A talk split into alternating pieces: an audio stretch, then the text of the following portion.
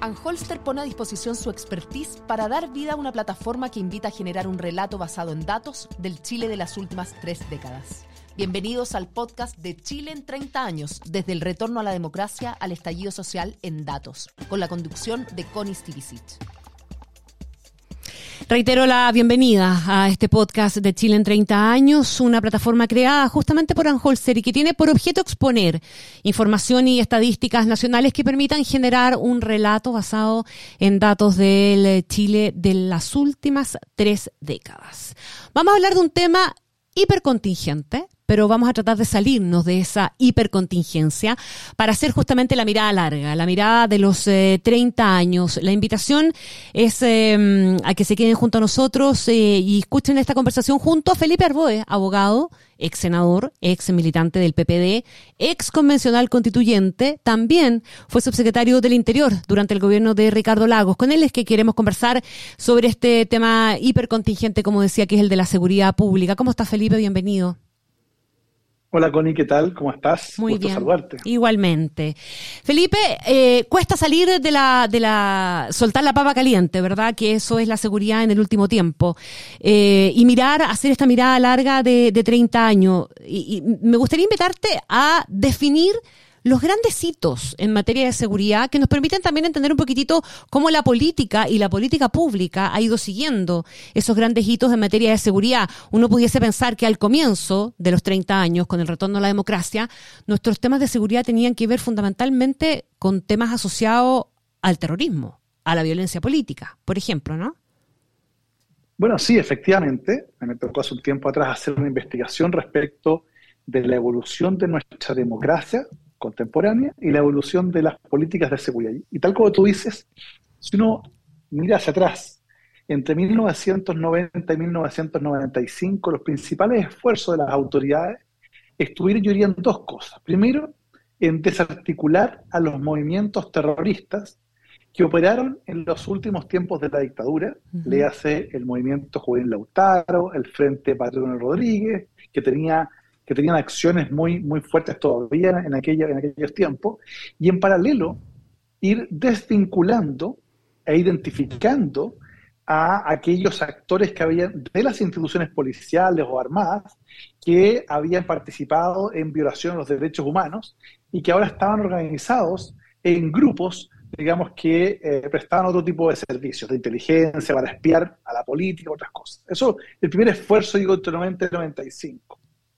Luego, yo diría, del 94 en adelante, comienza un esfuerzo paralelo que era la democratización de las policías, es decir, hacer entender a los mandos policiales que quien mandaba o quien dirigía las políticas de seguridad era el gobierno de turno, lo cual hoy día parece lógico, pero en aquellos tiempos no lo era.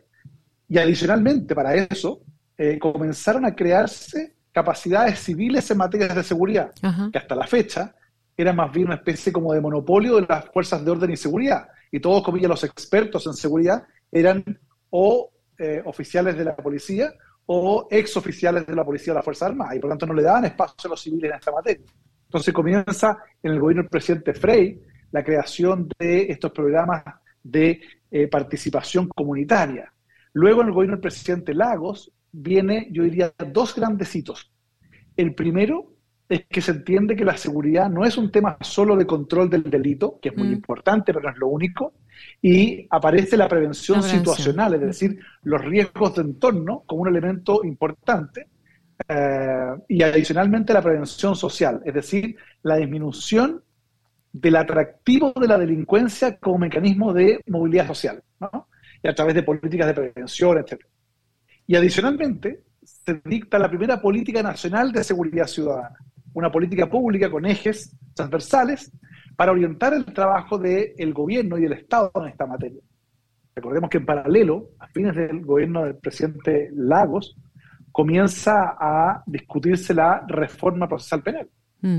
Entonces, en paralelo comienza este cambio estructural desde el punto de vista de la persecución penal, pasando de un sistema inquisitivo a un sistema acusatorio, con todas las implicancias que eso tenía desde el punto de vista delictual, y la creación de un nuevo actor, en la política de seguridad, que es el Ministerio Público, autónomo por lo demás, y luego ya, hacia fines de los 2000, yo diría, se consolida con la Estrategia Nacional de Seguridad Pública en Bachelet 1, que después es replicada con otro nombre en el gobierno de Piñera 1, y luego se le hace modificación en Bachelet 2, y así ya más bien, más menos en general se entiende que la seguridad tiene que pasar de ser una política de control del delito a una política integral donde la prevención social, situacional, la información, la protección de las víctimas, el control del delito son muy importantes a el diseño de una estructura más bien de Estado en esta materia. Yo diría que por ahí ha ido evolucionando con aciertos y desaciertos. Claro. Por ahí está, creo yo.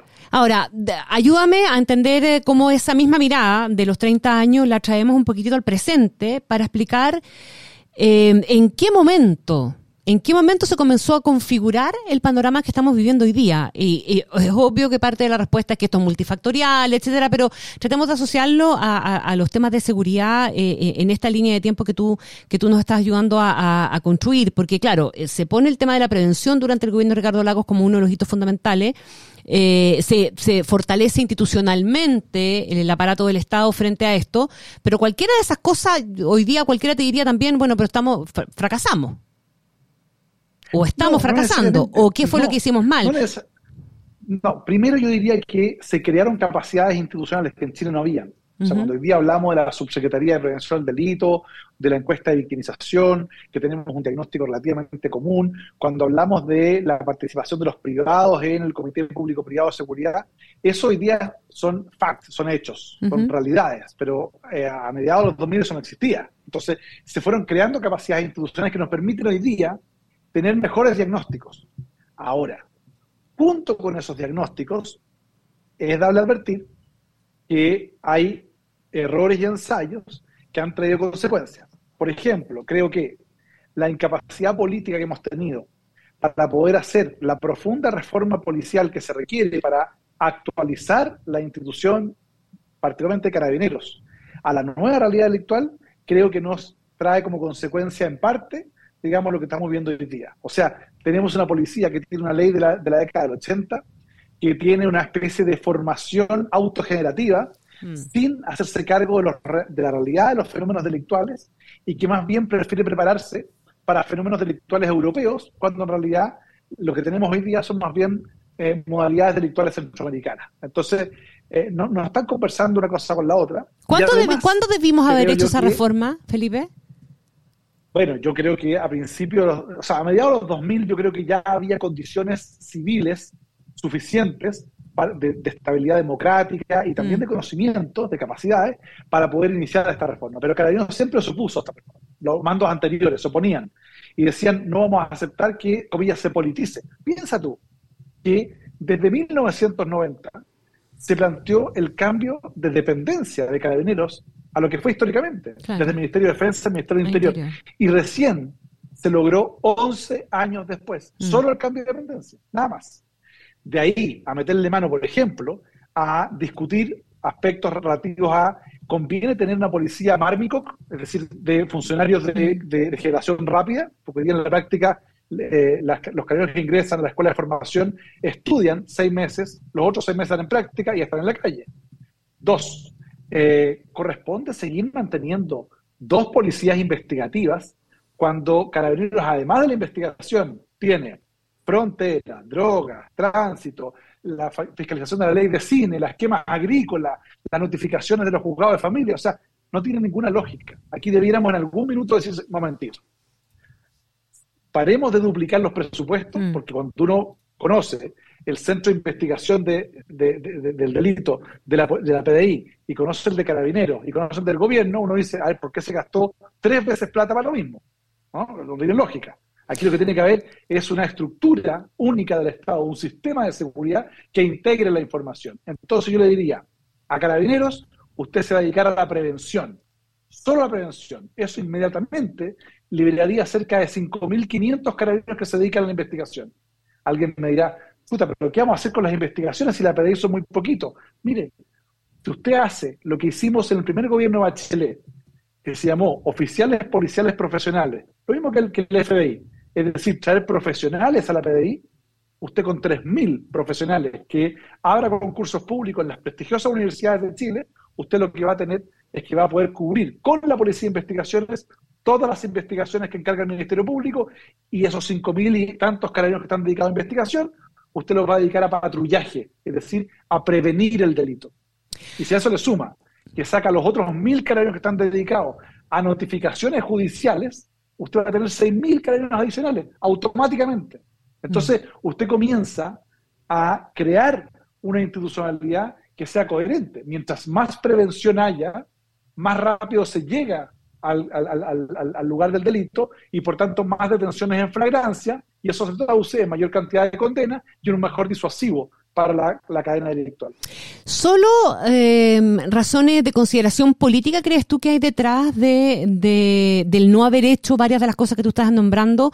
O, bien hay otras también, Felipe Arboe, porque eh, cuesta entender, ¿verdad? Con la mirada de los 30 años, un país que a comienzos de los 90 logró desbaratar el terrorismo, eh, que hoy día no entienda en qué momento, ni por dónde, ni de qué, ni cuál es la envergadura de, eh, de, cómo se ha ido colando el crimen organizado y tenemos el nivel de violencia y el incremento de la tasa de homicidios, por ejemplo, que tenemos en Chile. Claro, lo que pasa es que yo creo que no hay una definición clara en los últimos años de cuál, cuál es la política criminal, a qué nos vamos a dedicar, qué delitos vamos a bajar. Te voy a poner un ejemplo. Así como en los 90 logramos focalizarnos y, logramos como, como, resultado desbaratar las principales bandas terroristas que operaban en Chile, durante, yo diría, la primera década de los 2000, logramos desbaratar, aparte del crimen organizado. Recuerda que tuvimos una, explosión en algún minuto de ciertos secuestros express vinculados a bandas de narcotráfico, y eso logramos erradicarlo a través de condenas a 40, 50 años de sus autores, y eso se desbarató. De hecho, si tú observas en la historia, el legado de Bachelet 1 a Piñera, por ejemplo, en el tema de la Araucanía, es que gran parte de la coordinadora Arauco Mañeco estaban todos presos, todos presos, mm. de para abajo, todos presos. Entonces se logró controlar a eso. Pero algo pasó en el momento que, por un lado, la lógica de decir, oye, eh, se está creando un problema internacional con el tema de la Araucanía y se mezclan dos cosas distintas, entonces tenemos que hacer una especie como de indulto, huelgas de hambre, la autoridad política comenzó a ser más débil en el sentido de eh, eh, empezar a, entregar indultos, tanto generales como indultos particulares, digamos, a, personas que hayan estado participando de, hechos delictuales, entonces comenzó a generarse una cierta laxitud. A eso se suma que el Ministerio Público comenzó a fijar su política criminal probablemente en ciertos delitos que no eran los adecuados. O sea, piensa que en Chile mm. teníamos nosotros tasas de delitos contra la propiedad 30 veces superiores a Europa. Pero en delitos de homicidio, Chile estaba por lejos, muy por debajo del promedio latinoamericano, comparado con países europeos. Mm. Pero llegó un momento en que una política distinta, o una no política, que fue el aumento explosivo de la inmigración irregular, coordinado con la incapacidad de control de las bandas delictuales al interior de las cárceles, que empezó a generar un cuadro atractivo para la instalación en Chile de células de carteles de droga, de crimen organizado. Y pasamos del el delincuente al criminal. Y empezó entonces a ocurrir que Chile se latinoamericanizó desde el punto de vista de la morfología del delito. Entonces, delitos que no se cometían en Chile durante los 90, principios de los 2000, comenzaron a cometerse.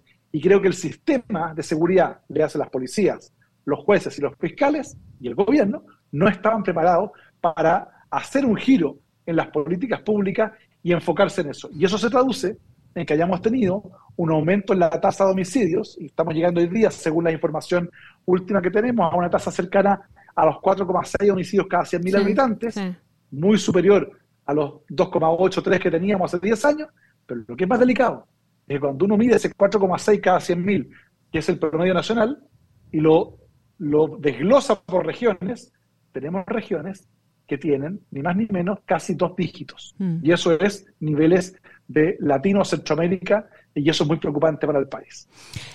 En esta mirada de, de, 30 años a la que te quiero volver a invitar, ¿verdad? Porque eh, eh, también de alguna manera nos permite entender el, momento en el que nos encontramos.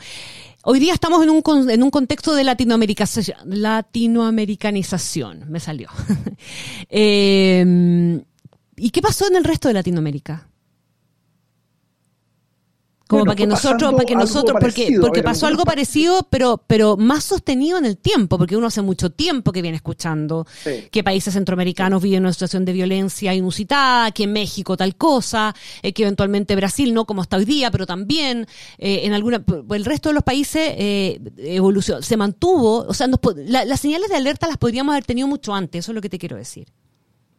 Estoy de acuerdo, estoy muy de acuerdo. De hecho, cuando algunos planteamos la necesaria modificación o transformación o revisión de las estructuras de la policía y del Ministerio Público, ojo con esto, y el Ministerio Público, se nos dijo que estábamos haciendo eh, una especie como de eh, exageración o alaraca, digamos. En mm. realidad lo que estábamos planteando era que, dada la experiencia internacional, era recomendable adecuar nuestras instituciones a esta nueva realidad que podía, podía llegar a Chile.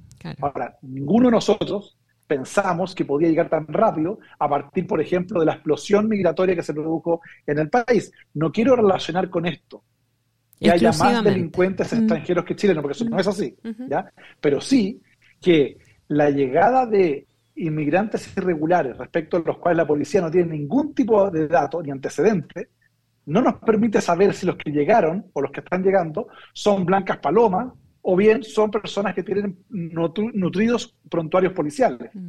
o criminales. Y eso genera un cuadro muy complejo. Te voy a un ejemplo. La, Fiscalía eh, Antimafia de Italia, la Fiscalía eh, Antiterrorista de Colombia, la Fiscalía Antinarcóticos de España, la Fiscalía Argentina, evolucionó y hoy día terminaron con la existencia de fiscalías locales o fiscalías regionales y tienen fiscales con dedicación de temas con competencia nacional. Porque el delincuente se mueve en el mismo territorio. El delincuente es más básico. Pero el criminal, cuando se da cuenta que en una fiscalía regional lo empiezan a acercar, se cambia de territorio. Y es el mismo modus operandi que no necesariamente se comparte entre persecutores porque como operan como compartimentos estancos, mm. no necesariamente está la correlación adecuada. Por eso es que, por ejemplo, la Fiscalía Antinarcóticos de España opera desde Madrid, pero tiene competencia desde Melilla hasta Barcelona o el País Vasco. ¿Te fijas? O sea, tiene una competencia nacional, mm. porque permite identificar que si ese delincuente, por ejemplo, en Chile, que el tren de Aragua que ubicaron en Iquique, se movió y hay un mismo modus operandi en Aysén, bueno, van a despacharse las alertas e inmediatamente se van a actuar, digamos, eh, de manera coordinada, ¿te fijas? Y es más, tú puedes utilizar policías que viven en una región para operar en otra región y evitar así filtración o incluso la penetración del narcotráfico el crimen organizado dentro de las instituciones de persecución judicial Local, policial, que es la segunda etapa ¿no? del crimen organizado. Esa es una gran pregunta y lamentablemente hay poca respuesta. Uno siempre está preguntando si hay alguna posibilidad o algún, algún tipo de información sobre lo permeadas que puedan estar las instituciones y la verdad la cara es como una suerte de signo de interrogación a esta altura. Te doy un dato, mm. te doy un dato respecto de eso. Mm el último gran traficante, de verdad, condenado en Chile, fue el Cabro Carrera. Imagínate. De ahí, para adelante, entre eh, los soldados, entre el, microtraficante, entre el traficante rasca, digamos, que anda dando vueltas, y que, es cierto, que sirve tenerlo preso, pero de ahí para arriba no hemos tenido desbaratamiento de grandes organizaciones criminales que operan en el país. Y eso es preocupante. Don Felipe Arboe, se nos fue volando el tiempo. Eh, quiero mm, darte las gracias por haber participado con nosotros hoy día. Felipe eh, Arboe, abogado, ex senador, ex subsecretario del Interior, ex constituyente también. Muchísimas gracias, un abrazo grande, a que esté muy bien. No, gracias a ustedes, que tengan un chao, chao. Quiero dejar hecha la invitación también a seguir conectados y visitar el sitio www.decidechile.cl slash los 30. Anholster pone a disposición su expertise para dar vida a una plataforma que invita a generar un relato basado en datos del Chile de las últimas tres décadas. Bienvenidos al podcast de Chile en 30 años, desde el retorno a la democracia al estallido social en datos, con la conducción de Connie Stivicic.